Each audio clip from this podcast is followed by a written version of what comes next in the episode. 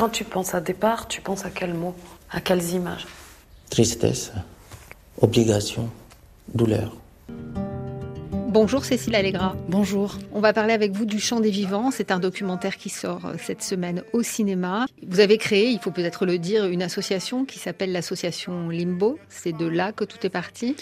Oui, tout à fait. Limbo naît en 2016 lorsque l'un des jeunes que j'avais rencontré lors d'un précédent tournage euh, où j'avais co-réalisé Voyage en Barbarie se laisse mourir de faim. Et Limbo a été créé pour prendre en charge ces moments euh, un peu comme ça de vide et les charger euh, de vie, de partage, de communion entre survivants aussi et avec les habitants du village. Il s'agit par l'art-thérapie d'essayer de réparer ces survivants. L'idée était vraiment de pouvoir prendre en charge ces moments à risque où on, a des risques de suicide en fait, permettre euh, par des choses assez simples, hein, le partage de moments euh, de discussion, euh, de repas pris ensemble, de travail sur le corps hein, pour relier le corps et la psyché. Partir ou mourir, c'était mes seules fois. Mais comme disait papa, mon fils n'a pas le choix. Les autres m'ont dit que la Libye c'était l'enfer. Plus que l'enfer. On n'a rien mérité pour subir tout ça là. C'est comme si euh, ils ont volé une partie de toi, quoi. Ils ont tué une partie de toi sans raison. Mais qu'est-ce que j'ai fait pour être violé? Qu'est-ce que j'ai fait pour être frappé comme ça? Qu'est-ce que j'ai fait pour ne pas avoir mangé pendant 4 jours, 5 jours? Qu'est-ce que j'ai fait pour rester 6 mois sans se laver? Moi, je n'ai plus d'endroit. Me sentir en paix, me sentir chez moi. Alors, ce qu'il faut savoir, c'est que les jeunes qui partent aujourd'hui, toute l'Afrique subsaharienne flambe, hein, d'est en ouest.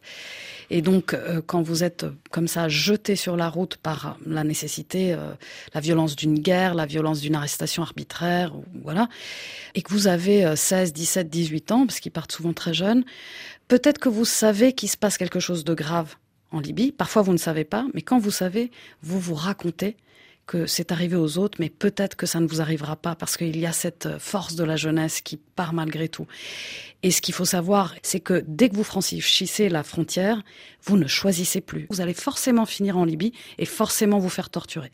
Parce que en Libye, il y a des camps de torture qui sont des camps de concentration, où des grandes masses de personnes sont détenues et torturées contre rançon, avec au bout du fil leurs proches qui vont payer des rançons en entendant leurs fils, leurs filles, leurs cousins hurler à la mort.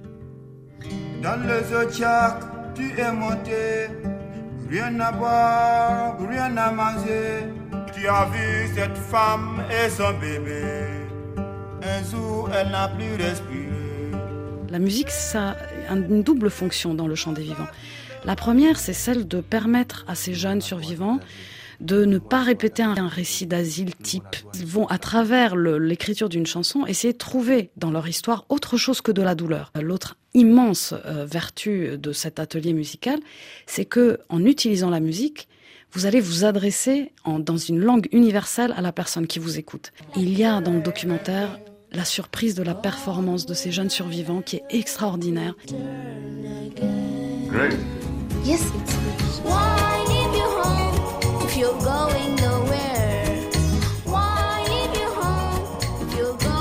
Merci beaucoup euh, Cécile Allegra, Le Chant des Vivants, donc un documentaire à voir dans toutes les bonnes salles au cinéma.